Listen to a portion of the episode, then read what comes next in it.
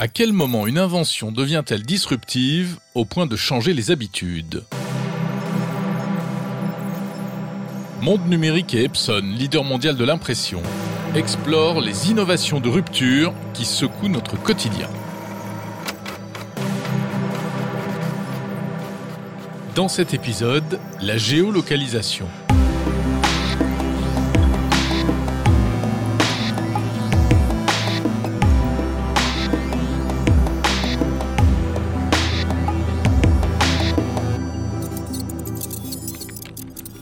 Trouver son chemin en évitant les bouchons, localiser un restaurant, recevoir une publicité lorsqu'on passe à proximité d'un commerce, tout cela aujourd'hui nous paraît banal grâce à la géolocalisation permise par les récepteurs GPS intégrés dans nos téléphones mobiles.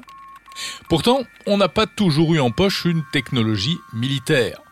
Car oui, le système de positionnement par satellite Global Positioning System, autrement dit GPS, mis au point en 1995, est d'abord réservé à l'armée américaine.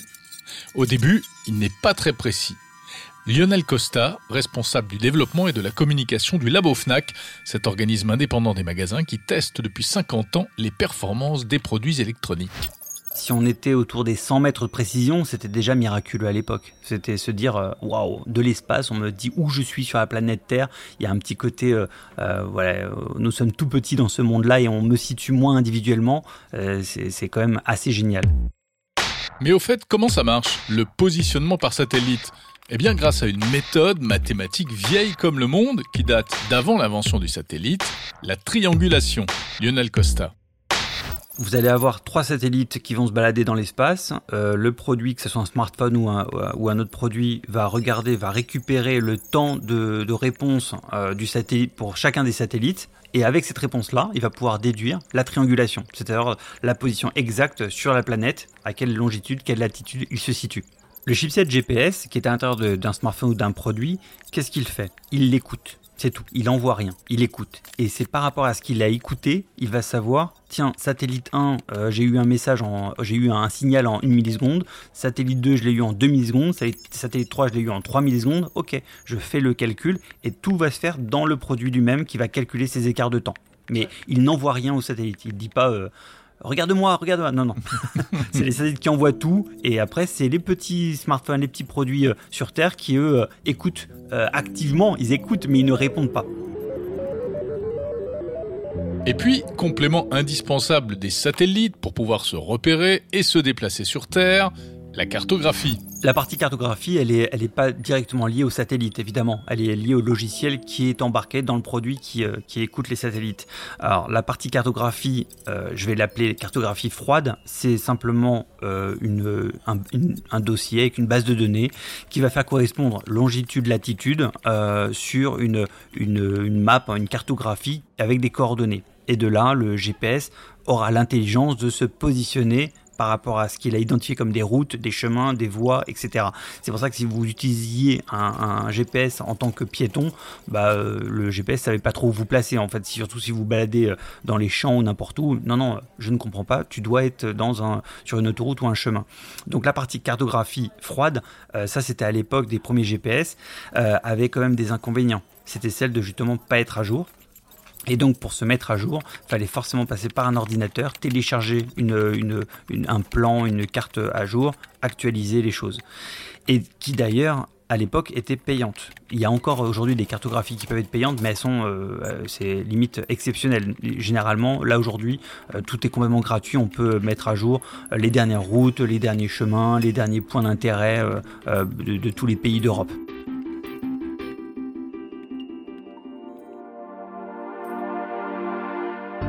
Jusque dans les années 80, le GPS est donc réservé à l'armée américaine. Mais une affaire tragique va le faire entrer dans le monde civil. En 1983, un Boeing de la compagnie Korean Airlines dévie de sa route et entre par erreur dans l'espace aérien russe. Il est abattu par un chasseur soviétique. Pour éviter qu'un tel drame ne se reproduise une deuxième fois, le président Ronald Reagan autorise un usage civil du GPS. En 1989, apparaît le premier GPS portatif commercialisé par la marque Magellan. Dans les années 90, des récepteurs se multiplient pour la navigation maritime et bien sûr automobile. Lionel Costa, responsable communication et développement du labo FNAC la première fois qu'on mettait un GPS dans sa voiture et qu'on pouvait se balader avec un GPS, donc le GPS nous disait où aller, quelle route, il connaissait les noms des rues. Euh, rien que ça, c'est vraiment le côté magique de la technologie. Euh, c'est de se dire, l'espace me dit où je suis et me permet, par une magie euh, scientifique, euh, de, prendre ce chemin-là, que c'est plus court, que je vais prendre tant de temps. Et on prenait ça à l'époque vraiment comme une, comme une bible. C'était, bah, le GPS, il me dit que j'arriverai dans 1h15. 1h15, pas 1h14, 1h16, 1h15. Et euh, évidemment, on était à l'époque très tolérant. C'est-à-dire que 1h15, bon, environ. Et si on arrivait à 1h30, 1h40, oui, bon, c'est environ. Et, euh, mais à l'époque, euh, on oublie peut-être cette époque-là, mais euh, on se rappelle le GPS, des fois, nous envoyait sur des voies sans issue, sur des routes qui n'existent pas, ou des. Il se perdait complètement et on se disait, mais qu'est-ce que c'est que ce truc-là? Et c'est toute la magie de la technologie, c'est justement quand on ne sait même plus comment ça fonctionne, mais on attend que ça marche bien, mais sans comprendre comment ça marche. La géolocalisation s'est réellement généralisée lorsqu'elle est arrivée dans les téléphones mobiles. D'abord dans quelques portables haut de gamme, comme le N95 de Nokia, et ensuite dans les smartphones, avec l'iPhone à partir de 2007 la navigation sur les smartphones, c'est quelque chose qui, est, qui a été vraiment disruptif parce qu'à l'époque, il n'y avait que les GPS voitures qui faisaient ce boulot-là. Euh, à partir du moment où les smartphones ont pu faire tout et n'importe quoi, y compris ça, bah en fait, évidemment, le marché du GPS euh, autonome qu'on mettait en voiture s'est complètement effondré. Ça, s'est complètement remplacé par les smartphones. La partie géolocalisation a encore plus d'intérêt quand elle a une, une actualisation en live, en direct. Euh, de, la cartographie. Et là, si je me retrouve avec mon smartphone euh, qui m'indique attention, là, un accident. Attention, là, euh, il y a eu une panne ou il y a eu un éboulement ou n'importe quoi. c'est une, une information que le GPS classique du passé ne pouvait pas donner en direct. Dans les années 2000, c'est le début de la bataille des applications de navigation. TomTom, Google Maps, Waze, Apple Plan en outre, la géolocalisation déborde du cadre strict de la navigation routière. Lionel Costa. Quand les smartphones euh, ont intégré cette technologie GPS, GPS ou Galileo ou autre technologie, euh, on s'est retrouvé avec une, pléiade euh, d'applications qui permettaient d'utiliser la géolocalisation. Alors évidemment, pour conduire, pour, pour trouver le restaurant d'à côté, on a eu tout ça. Mais on a eu aussi tout ce qui est jeu, tout ce qui est ludique. Et j'ai obligé de parler de Pokémon Go. Pokémon Go, ça a mixé deux éléments. Il y a la géolocalisation et la réalité augmentée. Mais sans la géolocalisation, ce genre de jeu ne peut pas exister.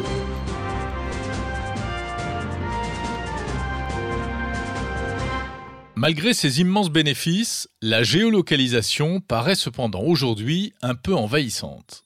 Nos smartphones et tous nos objets connectés sont devenus des mouchards auxquels on a de plus en plus de mal à échapper.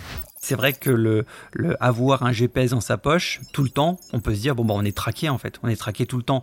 Alors c'est évident que ça peut être une angoisse qui peut être justifiée pour certaines personnes, il n'y a aucun aucun doute là-dessus. Moi je vais pas euh, juger ça parce que techniquement on peut le faire, mais c'est euh, c'est peut-être le prix à payer pour avoir un certain confort en France, euh, en Europe, mais en France particulièrement, on est quand même assez bien protégé au niveau, du, au niveau des réglementations de protection de données.